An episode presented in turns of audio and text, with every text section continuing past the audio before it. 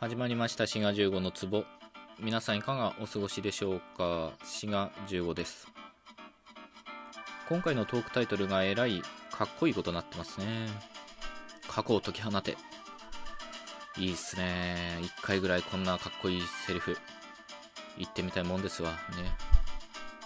ただ、えー、今回も例に漏れず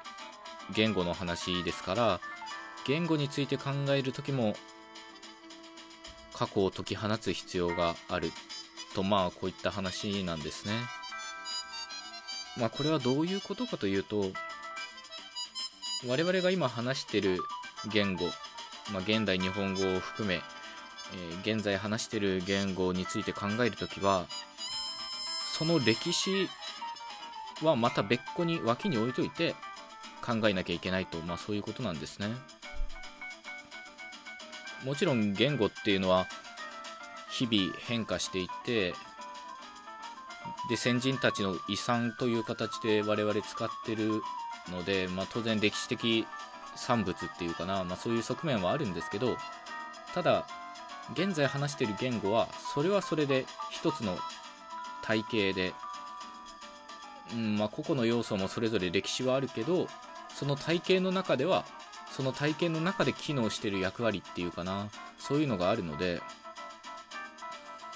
まあ歴史はきっぱり分けて考えなきゃいけないと、まあ、そういうわけなんですね。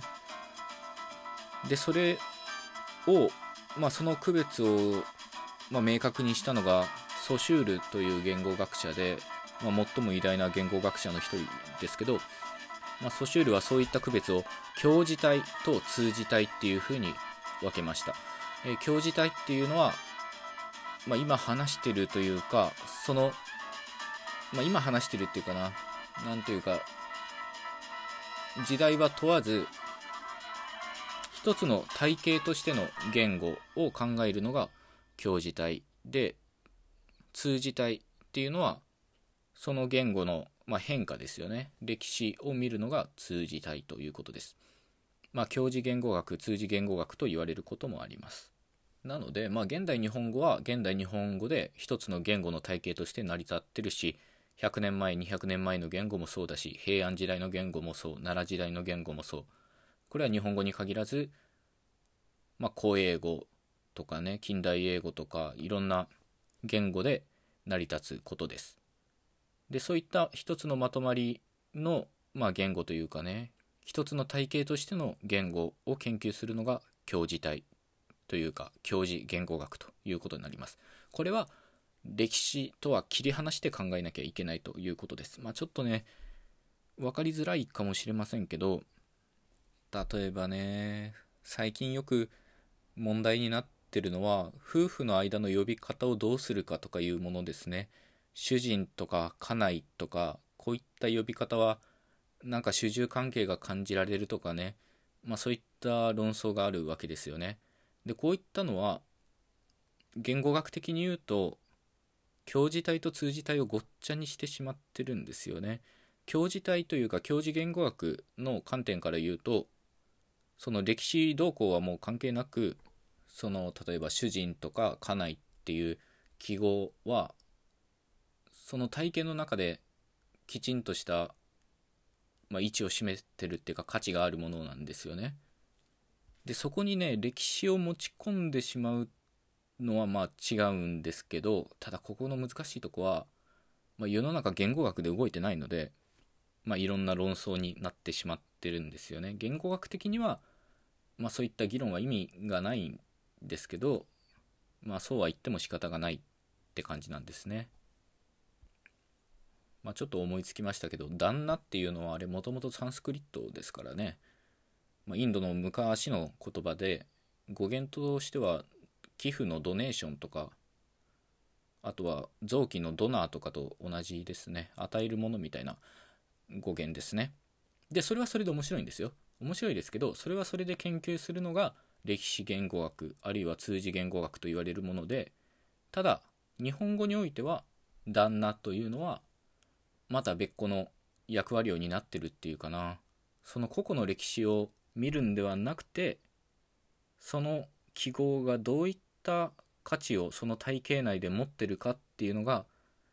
まあ教授体がやってることっていうかな。教授言語学がやらなきゃいけないことなんですね。ただこれも当然難しいとこで言語っていうのは常に過去の遺物で先人から受け継いでるものなんですよねだからそこに変化がないわけないのでもっと言うと毎日変化してるんだから何て言うかな変化を変化を含まない体系っていうのはないといえばないんですけど、まあ、そういう姿勢が教授言語学では求められるんですよね。まあめちゃくちゃ平たく言うと何か単語について問題にする時にその語源を持ち出してどうこう言うのはまあ言語学ではまあ間違ってると言っていいかもしれませんね。語源は語源それはそれそれは置いといてその単語がどういった価値をその体系内で持ってるかっていうのが大事なんですよね。僕もこの番組内でいろいろ言語の変化の話とか語源の話とかしてますけどそれはそれです。それはそれで面白いですけどただ一つの言語の中でどういった地位を占めてるか価値があるかっていうのは別に考えなくてはいけません。なんかちょっとうまく喋れてねえな。うーん。ふわっとしてますけど、まあそういうことなんですよね。まあ他の例だと、まあ、この間、敬語一方向仮説っていうトークを上げたんですけど、まあそちらも聞いてほしいんですけど、そこでお話ししたものの中に、マスっていうのはもともとマイラスっていう謙譲語だったみたいな話をしたんですよね。ただ昔謙譲語だったものが現代日本語では丁寧語となってるわけですよね。例えば僕がここでマイラスっていうのは昔謙譲語だったんだから今丁寧語でマスを使うのはおかしいちゃんと謙譲語として使わなきゃダメだとか言い始めるともうめちゃくちゃですよねまあそういうことなんだよなマスっていうのはもともと丁寧語ではなく謙譲語だったけれどもまあそれは事実だしそれはそれで面白いけれどもそれを現代日本語の理屈に当てはめるのは、まあ、間違ってるということですね。だから何て言うかな話されてる言語を語るのに歴史を持ち込んではいけないということなんですよね。まあ、このことが言語学以外の分野にどれほど一般化されるか当てはまるかっていうのはちょっと分かんないですけど少なくとも言語学においてはこの教授体と通じ体はっきり分けなくてはいけません。まあ、ソシュールがそういった区別を作ったと先ほど言いましたけどこれもまあ時代的な背景としましてはソシュールが活躍した時代っていうのは比較言語学って言ってまあ主にインドヨーロッパ語族の言語を比較してどういった祖語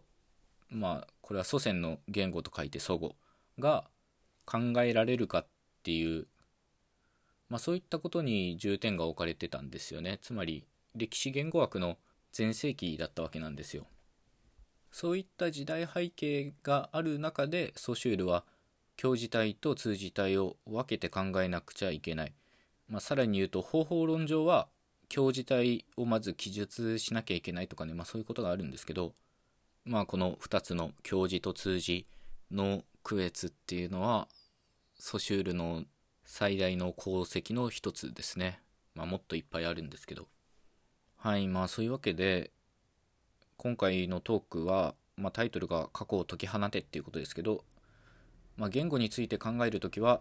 その歴史的背景とか語源とかね、そういうのは切り離して語らなくてはならないと。まあそういったお話でした。